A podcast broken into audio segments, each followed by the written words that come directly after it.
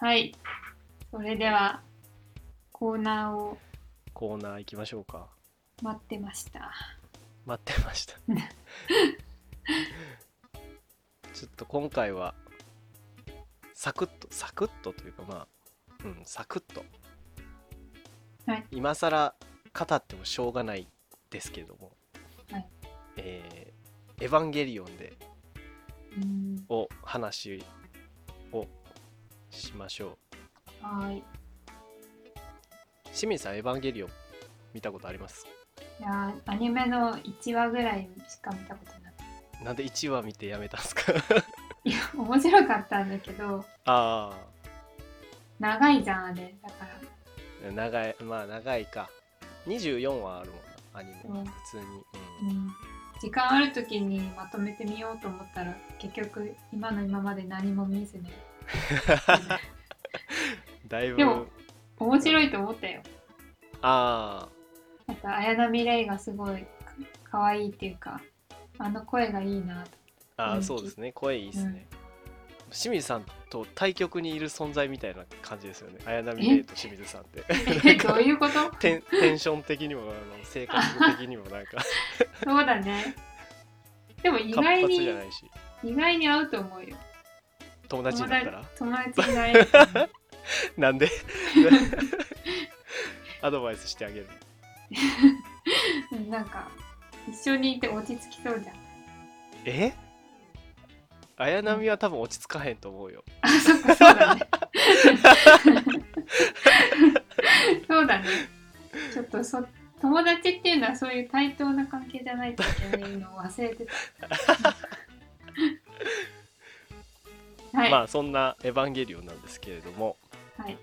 あのーまあその1話で多分ねそこまでそのなんかどういう話なのっていう話は多分分かんなかったと思うんですけど、はい清水さんが例えば知り合いでも友達でも何でもいいんですけど話してる時に相手の気持ちが分かんない時とかってなんかどうしどうしますか？えー、表情とか顔とかで全然違うこと考えてたりとかするわけじゃないですか。うん結局分かんないわけじゃないですか。相手の気持ちとかう心って、んうん。でそういう怖い感情とかをうん。できもう傷つけられたりとかするわけじゃないですか。で、うん傷つけられるぐらいだったらもうつながらなければよかったのとかっていうこともあるわけじゃないですか。人間関係で、うん。まあ深く付き合えば付き合うほどそうだったりもするしうん。とかってあるじゃないですか。うん。でじゃあもうその他人と自分との境界線をなくしちゃってもうみんな傷つくこともない肉体的にも精神的にもみんな一つになったうん。全部等しい世界に作りましょうよっていう話なんですよ。えエヴァンーゲリオンって。そんなことできるの？なんですよ。だからそそんなことできるのっていうのを主人公のお父さんがやろうとしてるっていうあのストーリーなんですよ。あそうだったんだ。そうなんですよ。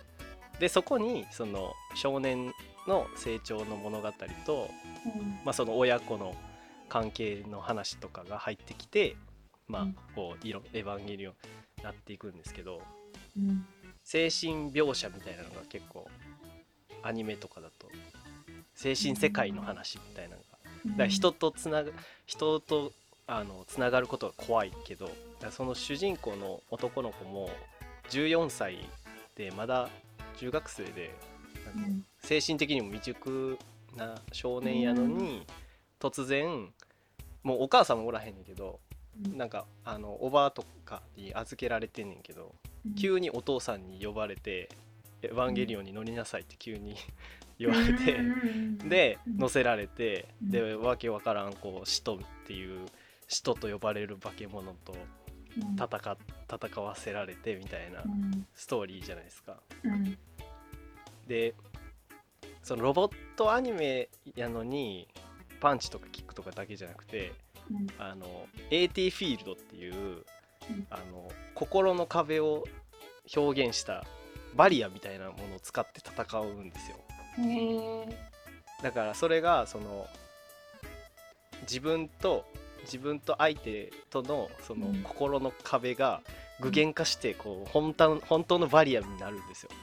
で自分にあの敵が攻撃とかしてきても心の壁を広げてこう目いっぱい拒絶するみたいなえ戦い方をするんですよ。なんかそれも面白いなと思って。ロボットアニメやのになんかそういうなんかバリアみたいなのが出てきて戦うみたいな。えそれバリアの厚さはさ個人差があるの？いやだからだからその表現はあんまり出てけえへんけど多分その主人公の男の子はもうずっと孤独でおばとかおその預けられてる先でもなんかうんちょっと嫌な顔されたりとかしてるんですよ。自分の子供でもない子供をなんか仕方なく引き取ったみたいな形になっててでそのシンジ君自体もそれを分かっててうん。でちゃんとしたつながりを持ててないうん。で誰ともこうあのつながりを持ててない少年で14歳まで成長しちゃったっていう子やからうん。多分その心の壁が厚いんやと思う思ってて。うんだからすごい強いんですよ。あの逆に言うと。う他にもそのいろんな「エヴァンゲリオンの」あのパイロットが出てくるんですけどその子たちもみんな何かしらこう心に闇を抱えててみんなエーティフィールドを広げて戦うんですよ。へー。えでそれであの設定っていうか少年が住んでるところは、その精神と肉体が他者とつながった世界に住んでるの？いやそれはその人類補完計画っていう計画が達成されたらそういう世界になるんですけどうん。それを達成させようとお父さんがずっと画策してるんですけどうん。それも途中最初は分かんないんですよ。なんでこんなことをしてんのかとかも分かんなくて、うん。ただそのお父さんが司令官やからうんあの指令に従ってなんか敵と戦ってたらどうやらお父さんはせ 世界を一つにしようとしてるっていうのがまあなんとなく分かってくるんですよ。うんその世界を一つにするっていう計画を達成するキーマンがうんあのシンジ君っていうことがだんだんこう分かってくるんですよ。主人公のその14歳の男の子の手に最後どういう選択をするかっていうのが委ねられていくんですよ。で、まあ、どういう選択をするのかっていうのがあのアニメアニメと過去の映画2作と、うんえー出てあるんですけどうんあんまりしっかり終わらないんですよ。うん そのえ結局どうなったのっていう終わり方をするんですよ。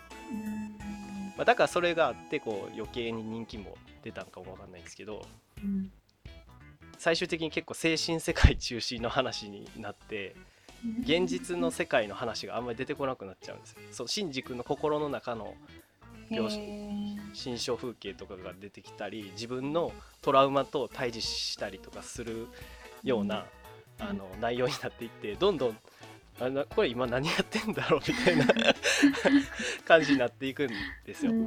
で、まあ、結構わけわからへんままその、おアニメ24話と映画2作続編と言われてたその2作もよくわからんまま終わってうん。でやっとあの新劇場版「うん。エヴァンゲリオン」で今やっと 4, 4部作でうん。4つ目がこの間終わりましたけどうん。それでちゃんとこうやっとちゃんと終わったっていう。うん。だ結構何十年越しのあれなんです。よ20年越しぐらいの。やっとちゃんと終わったなっていうやつなんです。よで納得はいったの？納得いきましたね。普普通にめっちゃ良かったですね。なんかよくわからないみたいな感想も聞かない、あそうなんかな。うん、そうでもない。か私のなんか友達も見たけどみたいななんか見たけどって感じの感想だったんだよねなんかよかったみたいな声はあったかな。あ本当。うん「新エヴァンゲリオン2」2回映画館で見に行ったんですけどうん。もう2回ともボロ泣きしして。あのもう絶対泣いちゃう場面があ1個あってでもう1個も、うん。あの最後の方で泣い泣いてしまうんですけど。うん。それそれぐらいもうめちゃくちゃ良かったんですよ。へえうん、まあいろいろまああるんではあるんだろうなとは思いますけど、でもあれはあの終わり方は一つの終わり方としていいんじゃないかなと思いますけどね。えでなんか好きなキャラクターとかいるの？うん僕はねあの薫くんっていううん。めちゃくちゃ美少年がいるんですよ。へずーっとこうシンジ君がそのねうん。もうシンジ君ほんまに情けない情けないやつでまあでもしゃあないんですけど14歳で、うん。でももうもう僕はダメだみたいな。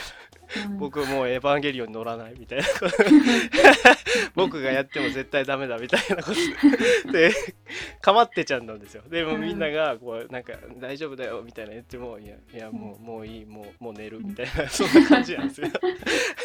でも薫くんだけはもうずっと僕は君の味方だよって言ってあのシンジ君のこうそばにいてくれるんですけど、うん。そのキャラがねめちゃくちゃいいんですよね。なんかうん。まあそのうん。エヴァンゲリオンその1個前の作品で死んじゃうんですけど その薫くんは。でも、うん。まあ新エヴァでも出て、まあ、ちょこちょこ出てきてめっちゃいいんですよね。かかっこいいしなんか、うん、落ち着いてるというかね。まあ人気ですけどねあのキャラクターも。うん。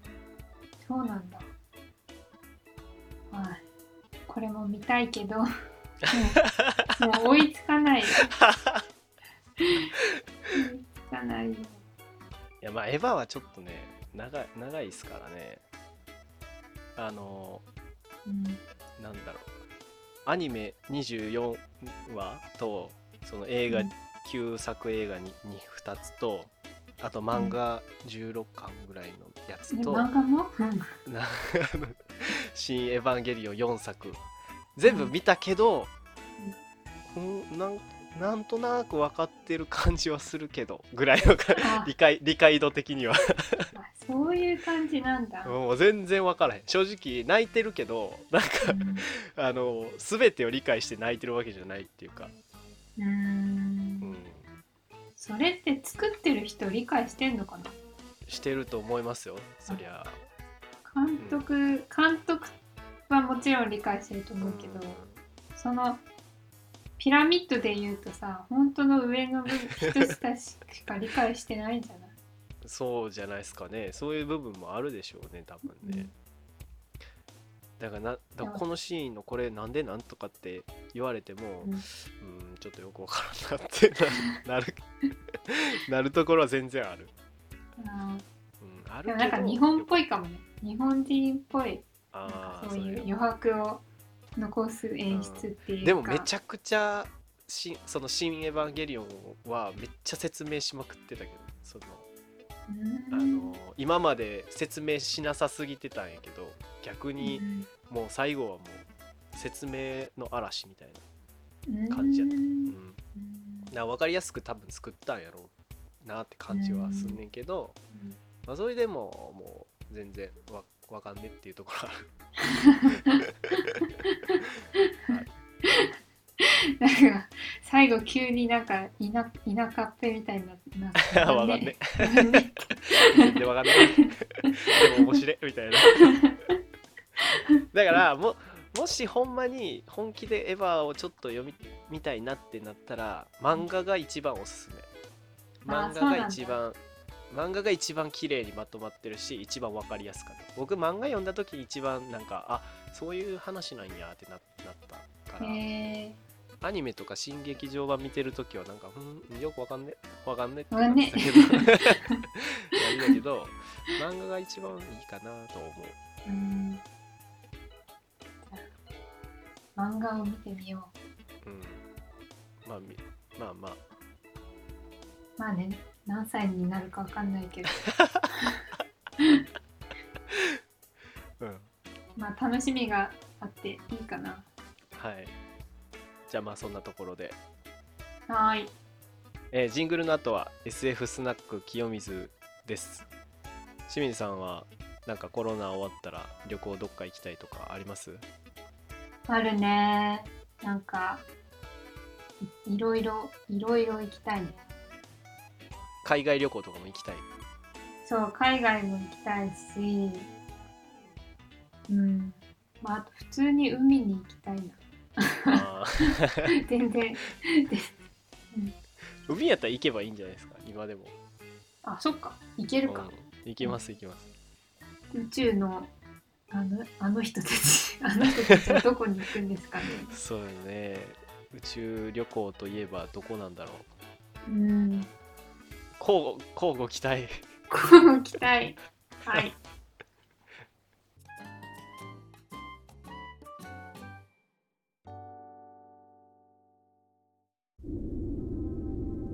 何億光年遥か彼方の銀河に浮かぶ巨大宇宙ステーション。そこに年齢や種族にかかわらずお悩み相談が届くスナックがあります。店名はスナック清水。さて今夜はどんなお悩みが届くのでしょうか？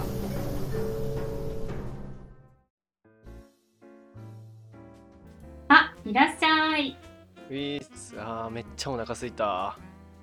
ちょうどよかった。今日の突き出しはねてんてんてんてんてんてんてんてんてんてんてんてんなてん。てんおてん。普通に言えや今日はいいことがあってつい歌っちゃうのよね。いいことってなんだ？今日ここの商店街で福引きに参加したの。そしたらなんと宇宙旅行が当たりました。えー、えー、どんなん？デネブアルタイルベガ。夏の大三角中心突破ツア 中心突破ってつ中心通過して何が面白いんそれ。ー まあこの宇宙ステーションから出るなんて久しぶりだからもうワクワクしちゃうんだよね。あそれで飲み物はいつもの？うんよろしく。ウイスキーがお好きでしょう。いやビール頼むわ。もういいわ。行きますよはーい。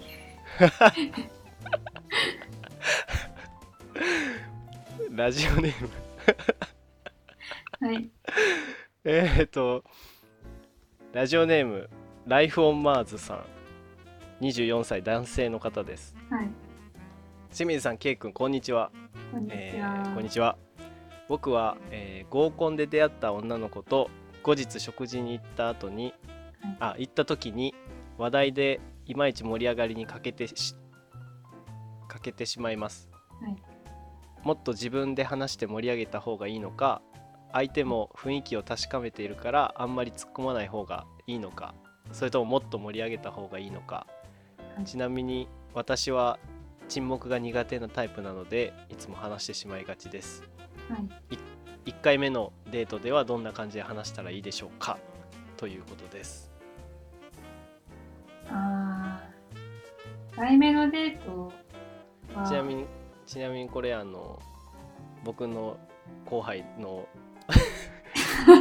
リアルリアル。相談 いやリアル相談待ってたから嬉しいリアルリアル相談初めてでしょ。えじゃあ本気で本気でちゃんと考えないと。え24歳なんだっけ？27歳なんだっけ？24 24歳ですね。うーんいやあの私はあの話してあげた方がいいと思います。そのなんか盛り上げるっていう感じうん。がどうかっていう感じやんな。盛り上げるってどこまで盛り上げるの？うーなんかんどうなんやろな。笑いを爆笑を取りに行くって感じ？そうじゃない？まあ積極的に笑かしに行ったりするんじゃない？あそれはうんやらなくてもいいんじゃないかな。なんか、うん、にこやかにさせるとか。これそういう程度でいいと思うんだけど最初から爆笑を取りに行くのはちょっとあ盛り上げすぎだしだと思わない？ーうん。いやだから難しいとこやなと思って。その1回目でさこうあなんかそんな面白くない人やなって思われちゃうとさちょっとあれやん。うん。らかといってこうさらしさらけ出しすぎてこう、うん。ひ惹かれるのもみたいなことでしょ。うん。なんか長い目で見たらはいはいはい。自分のすその素の状態に近い方がいいと思うんだよね。あー。まあそうか。だから素の状態があのそういういつも爆笑を取りに行くような じゃらけキャラだったらそれでいいと思うんだけどはいはいはい。なんかちょっと無理してる。なんか例えばその、まあ、普段の自分が60 100点満点中60点ぐらいで生きてるとするじゃんでデートの時に85点ぐらい狙いにうん行くじゃん。うん。だからその感覚で面白く盛り上げてるのかみたいな感じ。まあでも割と普段から、まあ、うるさいタイプというかこう騒がしいタイプではあると思うんですけどね。おしゃべり好きな、ああうん、だからその無理せずにそ無理すまあ多少無理するかもしれんけど80を狙いに行く感じなんじゃない？かううん。まあそう80点を見せつつ、うん、ちょっと何60点までは下げすぎだから70点ぐらいのところも見せつつって感じだったらまあいいんじゃないか。な楽しくデートも終わりそうだし、はいはい、うん。まあ、でも女の人って面白い人好きですよね。あ好きだね。特に清水さんとかあのお笑いお笑い芸人好きやから。お笑いににはき厳しい人やから。いやそんなことはないと思うよ、あそう。うん。まあでも笑いの好みはあるあるよね。だあでも面白い人は好きだよ、ーやっぱそうですよねなんか、うん、だからその盛り上げたいっていう姿勢はすごくいいと思います。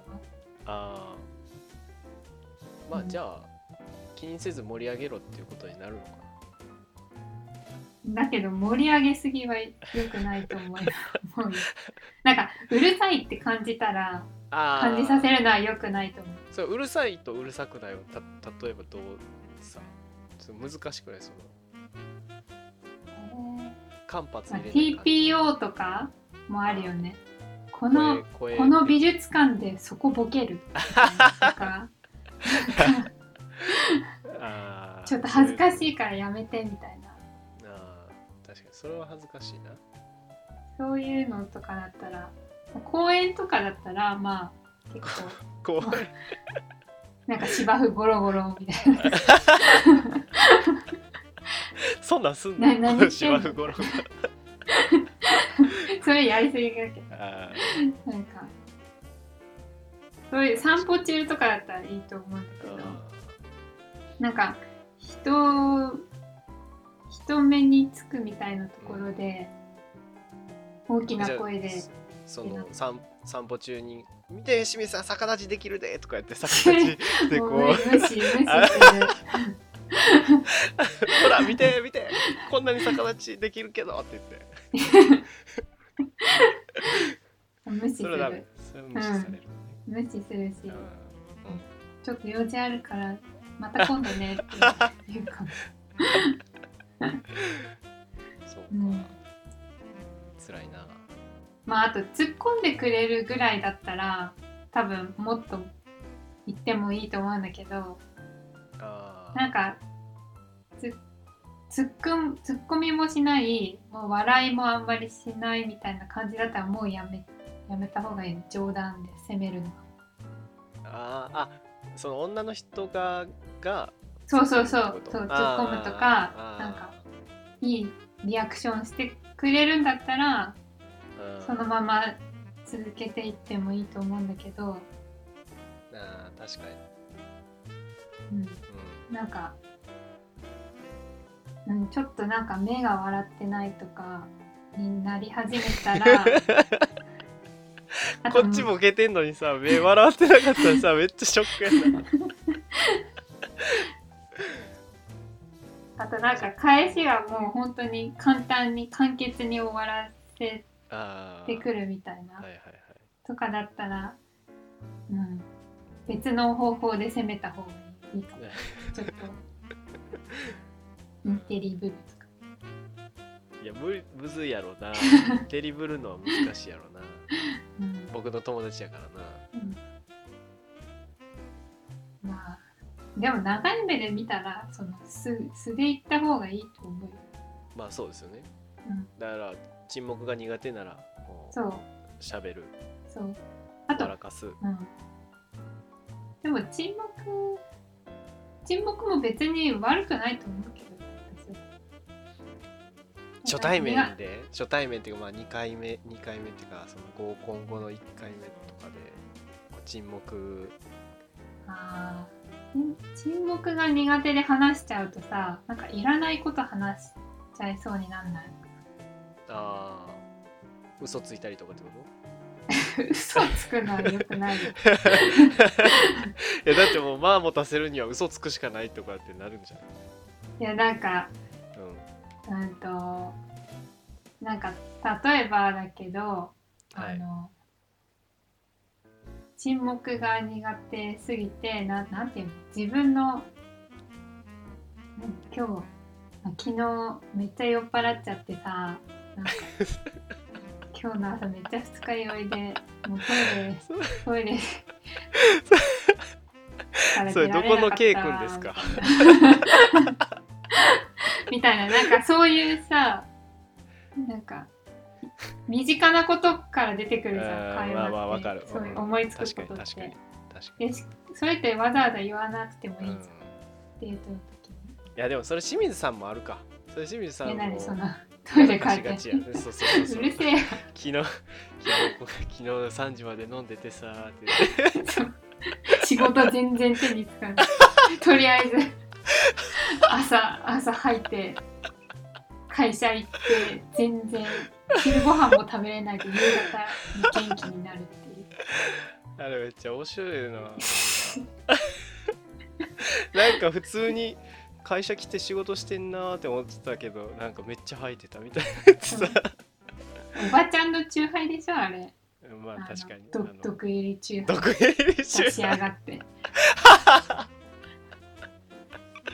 飲みすぎやからよくないのよ。